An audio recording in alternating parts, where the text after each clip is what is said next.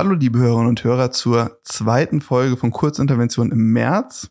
Ich bin wie immer Philipp Mutzbauer und bei mir ist heute aber nicht Juliane Beckmann, sondern meine Kollegin Kerstin Warhaut. Hallo Kerstin. Hallo Philipp. Kerstin, wir haben so ein bisschen die Regel im Podcast, wer hier neu ist, stellt sich erstmal kurz vor. Magst du so zwei, drei Worte zu dir sagen? Ja, das kann ich natürlich gerne machen. Und zwar bin ich Richterin, derzeit an die Landtagsverwaltung Rheinland-Pfalz abgeordnet. Davor war ich beim Verwaltungsgericht in Koblenz tätig an dieser Stelle möchte ich auch sehr herzlich meine Kolleginnen und Kollegen in Koblenz grüßen. Schön, dass ihr uns hier beim Landtagspodcast zuhört. Hier in der Landtagsverwaltung bin ich tätig im wissenschaftlichen Dienst.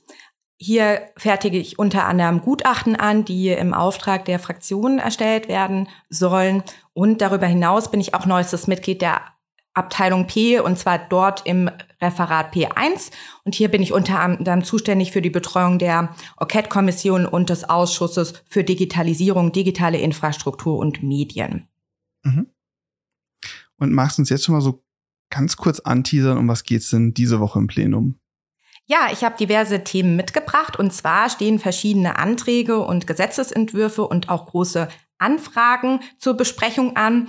Eines darf ich vielleicht schon vorwegnehmen, und zwar wird das zentrale Thema der kommenden zwei Plenartage die Energiewende sein, und zwar insbesondere der Ausbau der Photovoltaikanlagen. Mhm. Bevor wir damit jetzt aber anfangen, würde ich vorschlagen, dass wir wie immer mit dem Interviewpart starten. Da habe ich mit unserer Kollegin Christina Hof gesprochen und da ging es um den IPR.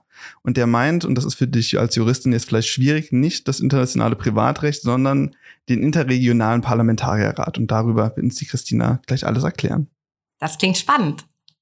So.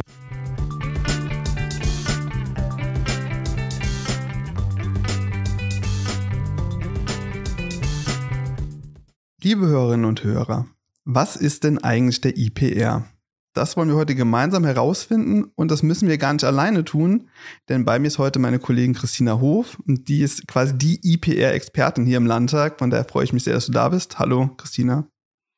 Hallo, guten Morgen, Philipp, und vielen Dank für die Einladung. Gerne.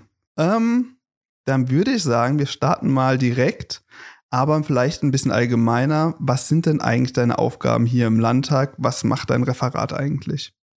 Ja, ich leite äh, in der Landtagsverwaltung das Referat für die grenzüberschreitende Zusammenarbeit und dazu gehören zwei große Bereiche.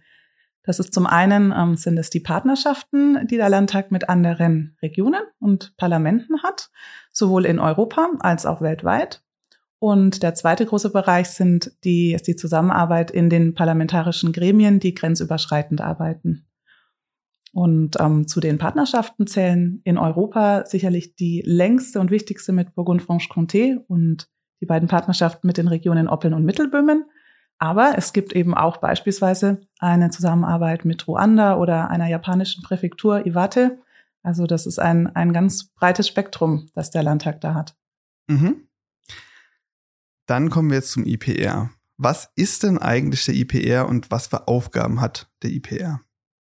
Der IPR, Interregionaler Parlamentarierrat, äh, ist äh, der, der ganze Ausdruck, ähm, arbeitet schon seit 1986 und ursprünglich war das Ziel, die vor allem die wirtschaftliche und die kulturelle Zusammenarbeit zwischen angrenzenden Regionen in der sogenannten Großregion zu erleichtern.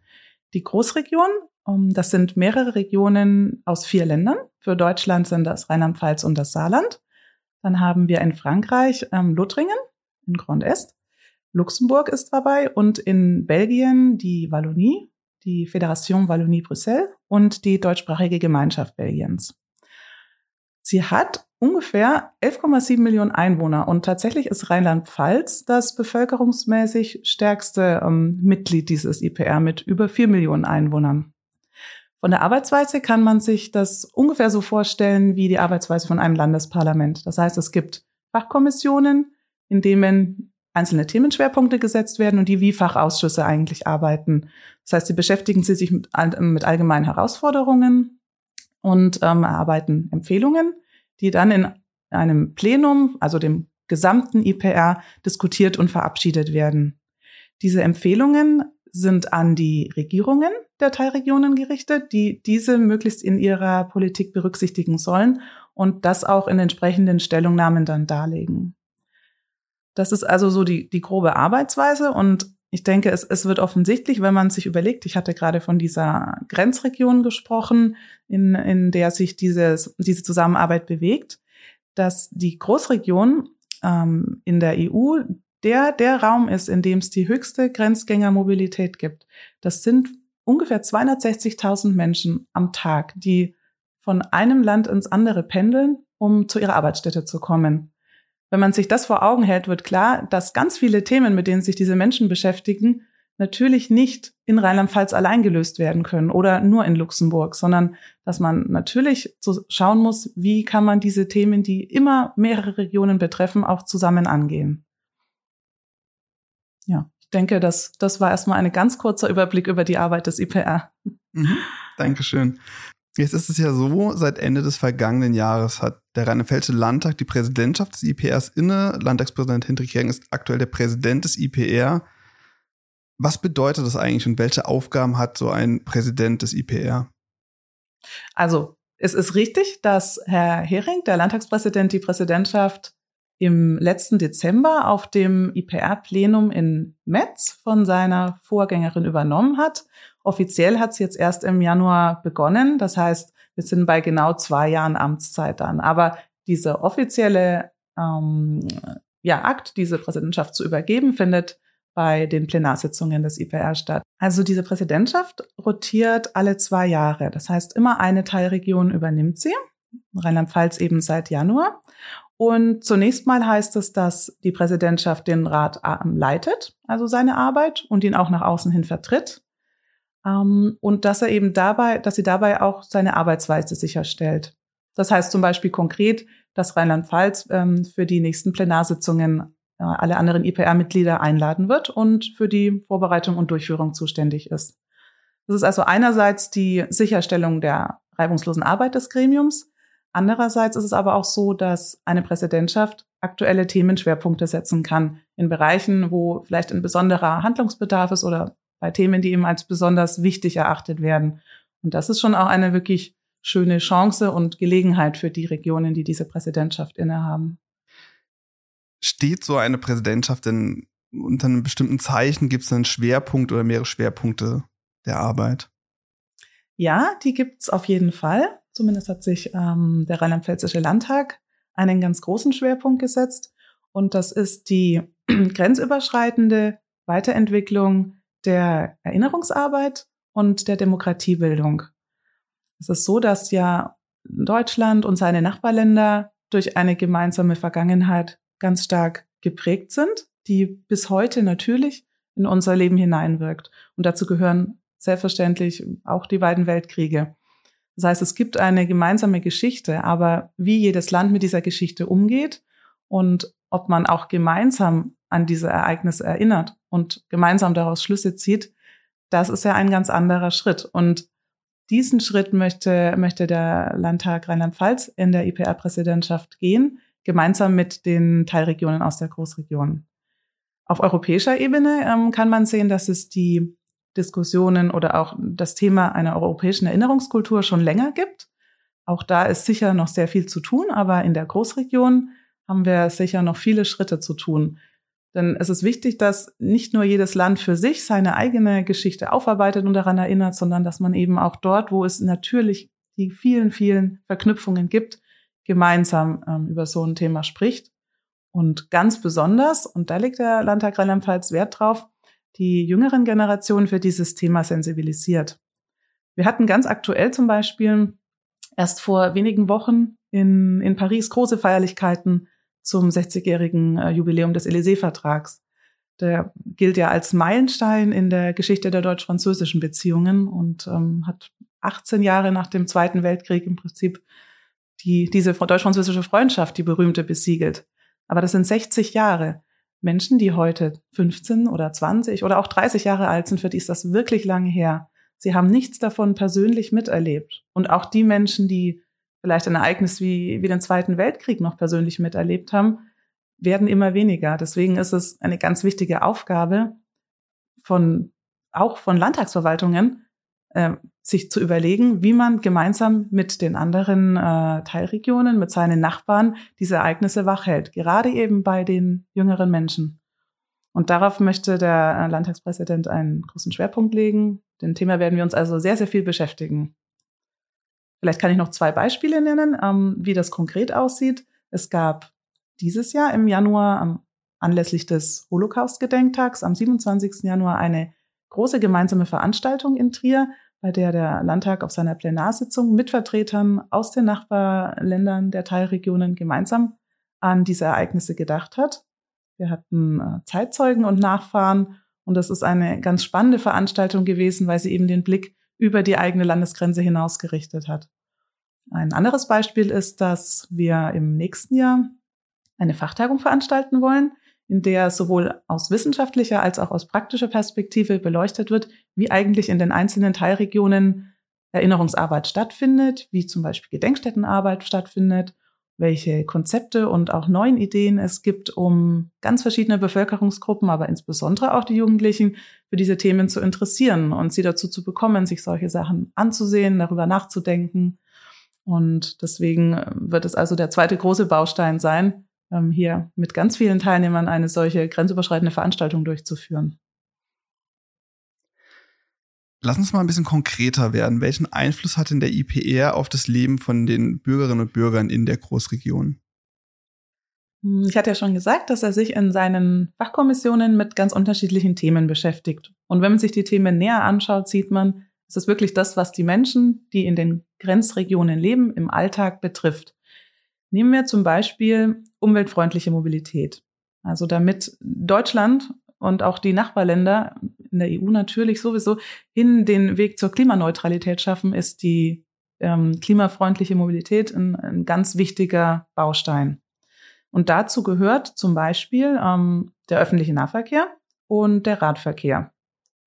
So, und der IPR hat sich mit diesem Thema im letzten Jahr beschäftigt, ähm, sehr ausführlich sogar, und ähm, möchte im Prinzip für die ganze Großregion ein, ein systematisches, einheitliches Konzept wie man diesen Bereich fördern kann. Was gehört da dazu? Zum Beispiel, dass man zusammenhängende Radwege schafft. Also der Radweg vielleicht nicht kurz hinter Trier aufhört, sondern man eben, wenn man nach Luxemburg fährt, ähm, weiterhin einen gut beschilderten Radweg hat. Oder die Möglichkeit, ähm, sein Fahrrad in, in der Bahn mitzunehmen. ist natürlich schön, wenn man das nicht nur im eigenen Land kann, sondern wenn man über die Grenze fährt, ähm, da vielleicht auch kostenfrei das Fahrrad mitnehmen kann. Oder viel mehr Radabstellplätze an, an Bahnhöfen zum Beispiel ähm, oder ein Park-and-Bike-System an Bahnhöfen. Also es gibt ganz viele konkrete Beispiele, die der IPR in seiner Empfehlung zu dem Thema auch formuliert hat und ähm, bei dem wir natürlich hoffen, dass sie möglichst weit äh, in die Politik einfließen werden. Daran können die Bürger dann ganz, ganz konkret sehen, welchen Einfluss ein solches Gremium eigentlich haben kann. Denn diese Gremien sind wichtig, um den Blick über die Grenze raus zu, zu lenken. Und ein Problem, das sich in allen Ländern ähnlich steht, äh, stellt, zu, Zusammenhänge zu betrachten und eben eine Lösung zu finden, die wirklich dazu führt, dass man eigentlich als Bürger vielleicht gar nicht mehr, an solchen Beispielen zumindest, nicht mehr merkt, dass man vielleicht gerade die Grenze überschritten hat.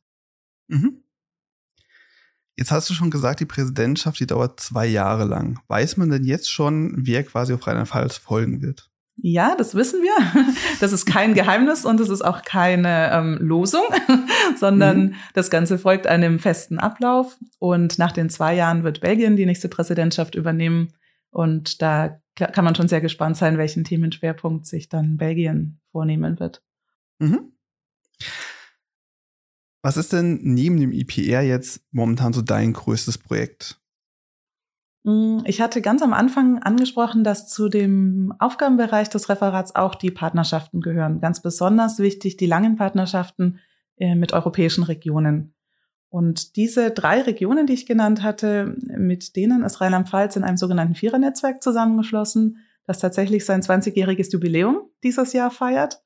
Und das ist Anlass nicht nur für Feierlichkeiten, sondern vor allem ähm, sich auch zu überlegen, wie man diese Partnerschaften ausbauen und weiter vertiefen kann in, in den wichtigen Bereichen, die es ja gibt. Und da gibt es unglaublich viele Ideen und Konzepte, zum Beispiel ähm, für, für Rheinland-Pfalz und deswegen für mein Referat besonders wichtig im Bereich Jugendmobilität, also der Austausch ähm, von Jugendlichen und die Möglichkeiten von Jugendlichen auch an parlamentarischen Prozessen teilzunehmen und diese Prozesse überhaupt kennenzulernen.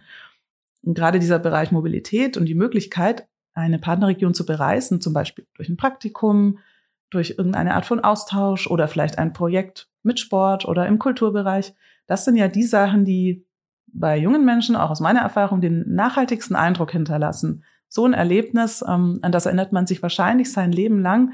Und wenn Jugendliche die Möglichkeiten, die Chance kriegen, solche Erfahrungen zu machen und wir als Landtag dafür ähm, Optionen bieten können oder einen Rahmen bieten können, dann ist das aus meiner Sicht eine unglaublich wichtige Arbeit und auch eine Arbeit, ein Investment in die, in die Zukunft. Denn das ist das, was Länder, Menschen aus verschiedenen Ländern zusammenbringt am Ende. Gemeinsame positive Erfahrungen. Deswegen möchte ich mich gerne in diesem Jahr auch in diesem Bereich ganz konkret beschäftigen. Mhm. Das klingt auf jeden Fall spannend. Wir sind jetzt an der Stelle mit den thematischen Fragen durch. Da schon mal ganz vielen Dank. Mhm. Ich habe jetzt noch so ein paar Fragen, die stelle ich allen Gästen. Mhm, ja, gerne. Dann starten wir doch einfach direkt mit Frage Nummer eins. Warum bist du denn eigentlich zum Landtag gekommen? Warum wolltest du hier arbeiten? Ähm, ich habe vor meiner Stelle im Landtag im, stärker im Bereich der Menschenrechtspolitik gearbeitet, auch der internationalen Menschenrechtspolitik. Das heißt, der internationale Bereich hat mich schon immer interessiert. Und ich, das war eine sehr kleine Stelle und ich fand es eine unglaublich spannende Vorstellung, in äh, einer Landtagsverwaltung als oberster Landesbehörde einen Einblick zu bekommen, wie eigentlich ganz konkret grenzüberschreitende Zusammenarbeit, internationale Zusammenarbeit eines Bundeslandes aussieht. Man weiß ganz viel oder ich hatte viel Vorstellungen, wie das auf nationaler Ebene abläuft, ähm, was das Auswärtige Amt macht, wie das funktioniert. Aber dass die Bundesländer tatsächlich selber und hier eben auch gerade die Landesparlamente so viele Beziehungen pflegen und so intensive Kontakte weltweit unterhalten, finde ich ein sehr, sehr spannendes Thema, über das man nicht so viel hört. Und deshalb wollte ich gerne selber diese Chance bekommen. Und im Übrigen finde ich auch, dass so ein Podcast eine tolle Chance ist, davon ein bisschen zu berichten. Dankeschön, das nehme ich mal als Lob gerne an. Hast du denn ein Studium oder eine Ausbildung begonnen und abgeschlossen? Und wenn ja, was war das? Ich habe in an der Friedrich-Alexander-Universität in Erlangen studiert, mhm. in Franken. Komme aus Nürnberg und bin also dort in der Region geblieben. Ähm, ich habe Romanistik studiert und Politikwissenschaften und hatte einen Schwerpunkt auf internationale Beziehungen, weshalb ich in dem Studium auch sehr, sehr viel äh, im europäischen und außereuropäischen Ausland unterwegs war. Mhm. Ich gehe jetzt mal davon aus, dass du aktuell nicht mehr in Franken wohnst und jeden Tag hierher pendelst, sondern dass du irgendwo hier in Rheinland-Pfalz deinen Wohnsitz hast. Wo wohnst du denn und warum ist es da am schönsten? Gut, ich wohne nicht in Rheinland-Pfalz, ich arbeite hier. Mhm. Ich lebe tatsächlich in Frankfurt, also in Hessen. Da bin ich schon seit zehn Jahren etwa. Und ähm, also so schön Rheinland-Pfalz ist, und das muss ich wirklich sagen, ich habe Rheinland-Pfalz durch meinen Job ganz anders und ganz neu kennengelernt. Ähm, bin ich doch sehr, sehr gerne in Frankfurt und ähm, möchte das nicht missen. Deswegen finde ich es eigentlich sehr spannend, zwei Städte zu haben, eine zum Leben und eine zum Arbeiten.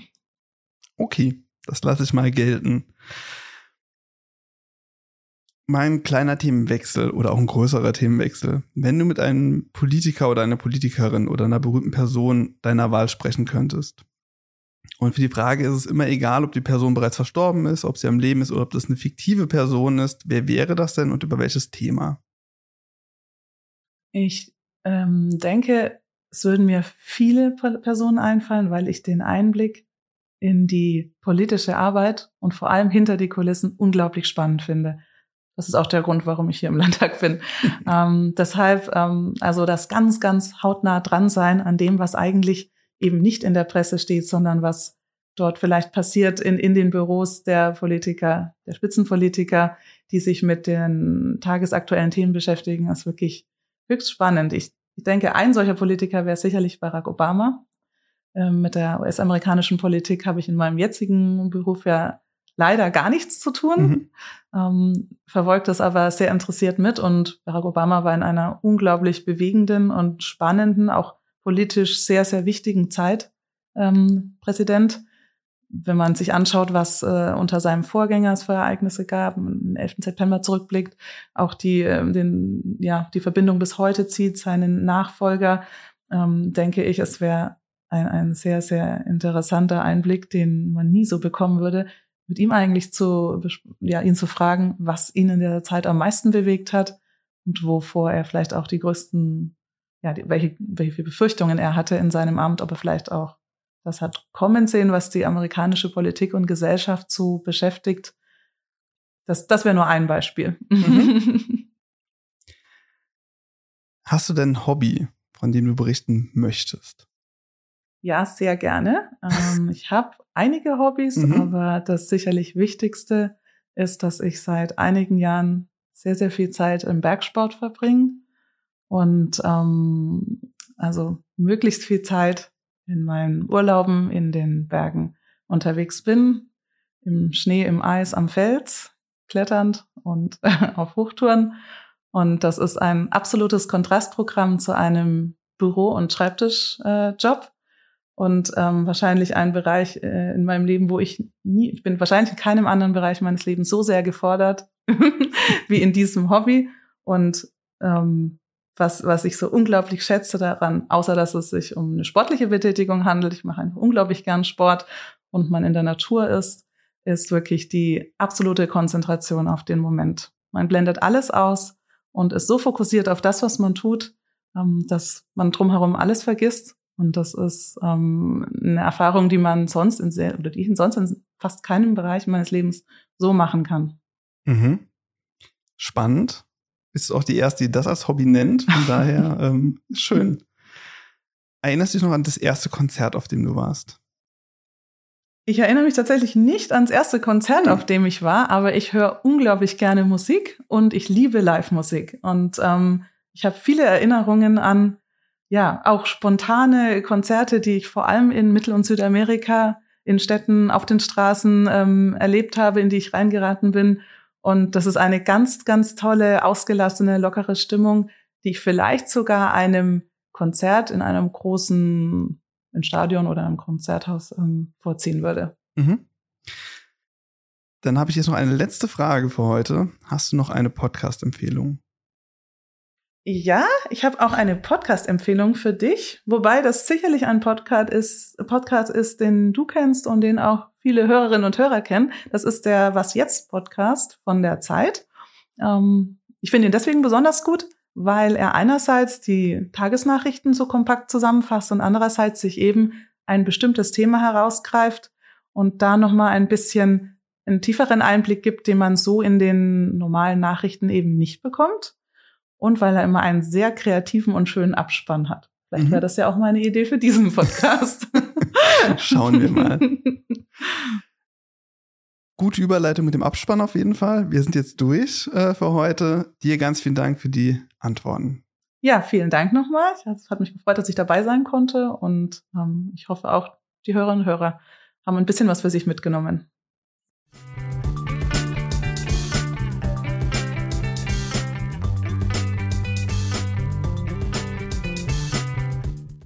Das war unser Gespräch mit Christina Hof. Und jetzt wollen wir, wie schon angekündigt, noch über das Plenum in dieser Woche sprechen. Was hast du uns denn da mitgebracht?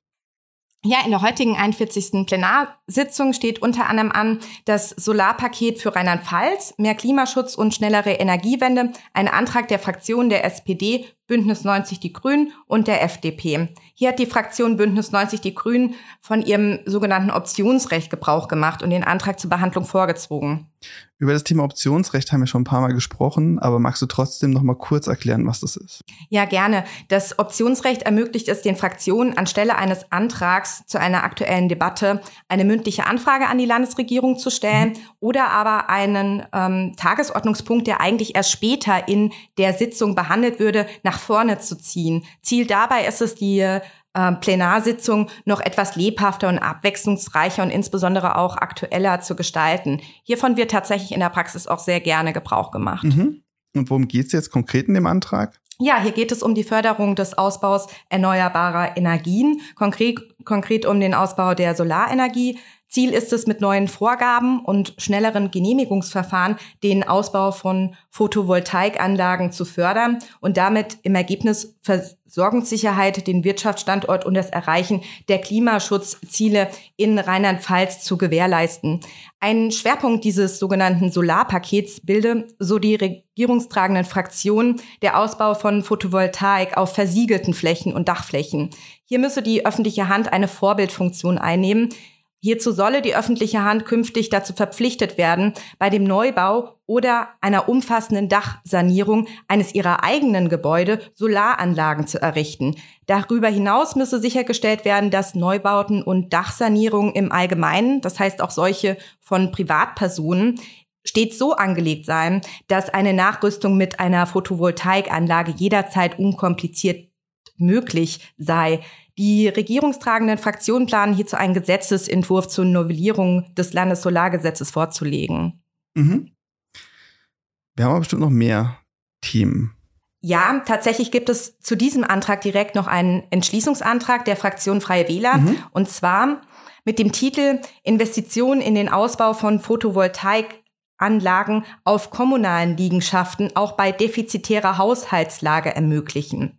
Und zwar geht es da darum, dass viele kommunale Haushalte, so die Fraktion der Freien Wähler, äh, nicht genügend finanziellen Spielraum zuließen, sodass etwaige Investitionen in Klimaschutzmaßnahmen, vor allem der Ausbau von Photovoltaikanlagen, durch die Aufsichts- und Dienstleistungsdirektion gestrichen würden. Dies müsse, so die Fraktion der Freien Wähler, künftig geändert werden. Mhm.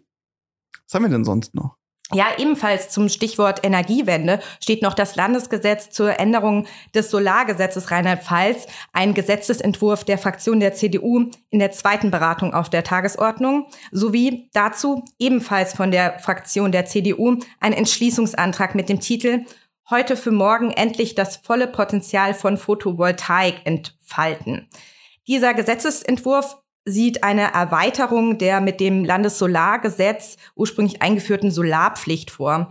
Und zwar äh, betreffe das Landessolargesetz in der geltenden Fassung so die CDU-Fraktion nur eine geringe Anzahl an Neubauten gewerblicher Anbieter aus einigen Wirtschaftsbereichen. Der Gesetzesentwurf sehe daher zeitlich sukzessiv eine gestaffelte Erweiterung des bisherigen Anwendungsbereichs vor, und zwar auf alle Neubauten, Parkplätze und grundlegende Dachsanierungen, nicht nur für gewerbliche, sondern für alle Nutzungsformen, insbesondere auch die öffentliche Verwaltung und Privatpersonen. Ansonsten haben wir im Rahmen der aktuellen Debatte unter anderem noch einen Antrag der SPD-Fraktion, Aufnahme von Geflüchteten in Rheinland-Pfalz, Perspektiven statt Parolen und der Fraktion der CDU zum Thema Finanzierung der freien Kitas wieder verbindlich regeln, Kommunen in Rheinland-Pfalz nicht im Stich lassen. Thema wird außerdem sein die Wahl der Vertrauensleute des Ausschusses zur Wahl der ehrenamtlichen Richterinnen und Richter des Oberverwaltungsgerichts Rheinland-Pfalz, des Verwaltungsgerichts Koblenz sowie des Verwaltungsgerichts Neustadt an der Weinstraße, bei dem über Wahlvorschläge der Fraktion der SPD und der Fraktion der CDU abgestimmt werden. Magst du mal noch kurz sagen, was denn eigentlich ehrenamtliche Richterinnen und Richter sind? Ja, also ehrenamtliche Richterinnen und Richter sind Bürgerinnen und Bürger, die regelmäßig keine juristische Ausbildung besitzen und an der Gerichtsverhandlung und der gerichtlichen Entscheidungsfindung mitwirken und zwar dabei mit einem vollen Stimm Recht. Sie bringen dabei ihre eigene Lebenserfahrung und Wertvorstellungen in den Entscheidungsprozess mit ein und sorgen dadurch eben für eine höhere Akzeptanz der Entscheidungen in der Bevölkerung und dadurch stärken sie auch das Vertrauen der Allgemeinheit in die Justiz. Also das heißt, ich könnte auch ehrenamtlicher Richter werden. Ja, absolut. Und dann muss ich mich vom Landtag wählen lassen nicht ganz. Der Landtag wählt tatsächlich heute nur die Vertrauensleute und Stellvertreter, die dann Mitglieder des bei den Gerichten jeweils zu bildenden Ausschusses zur Wahl der ehrenamtlichen Richterinnen und Richter sind. Und dieser Ausschuss, der wählt dann sozusagen in einem zweiten Schritt die ehrenamtlichen Richterinnen und Richter. Also auch dich zum Beispiel. Irgendwann, möglicherweise. Irgendwann, möglicherweise. Was steht denn morgen an? Ja, morgen geht es direkt weiter mit dem Thema Energiewende. Auf der Tagesordnung steht unter anderem auf Antrag der AfD-Fraktion eine aktuelle Debatte mit dem Thema Energiepläne von EU und Ampel setzen Eigentümer unter Druck, droht die kalte Enteignung. und die erste Beratung des Landesgesetzes zur Ausführung des kommunalen Investitionsprogramms Klimaschutz und Innovation. Das ist ein Gesetzesentwurf der Landesregierung. Und worum geht's dabei? Im Rahmen des sogenannten kommunalen Investitionsprogramms Klimaschutz und Innovation, kurz KIPKI, soll den Kommunen und im Rahmen eines Wettbewerbsverfahrens auch privaten Unternehmen einmalig insgesamt eine Summe bis zu 240 Millionen Euro zur Verfügung gestellt werden, um eben finanzielle Anreize zu schaffen, um Klimaschutzmaßnahmen und ähm, Maßnahmen zur Anpassung an Klimawandelfolgen zu schaffen. Gefördert werden soll damit unter anderem Maßnahmen wie Elektromobilität, energetische Sanierungen oder auch Entziegelungs- und Begrünungsmaßnahmen. Ja, und zuletzt stehen unter anderem noch an die Besprechung diverser großen Anfragen, etwa zum Thema Geld, Automatensprengung in Rheinland-Pfalz und zur aktuellen Situation der Notarztstandorte in Rheinland-Pfalz. Mhm. Und damit sind wir durch für diese Woche. Schon wieder durch. Sehr schön. Kerstin, ganz vielen lieben Dank für die Infos aus dem Plenum in dieser Woche. Ich hoffe, der erste Podcast war gut für dich, war spannend, war interessant und du kommst noch mal vorbei. Ja, absolut, sehr gerne. Sehr schön. Dann hören wir uns wahrscheinlich nicht im April, sondern im Mai zum nächsten Plenum wieder. Ja, bis dahin. Bis dann. Alles Gute. Tschüss. Tschüss.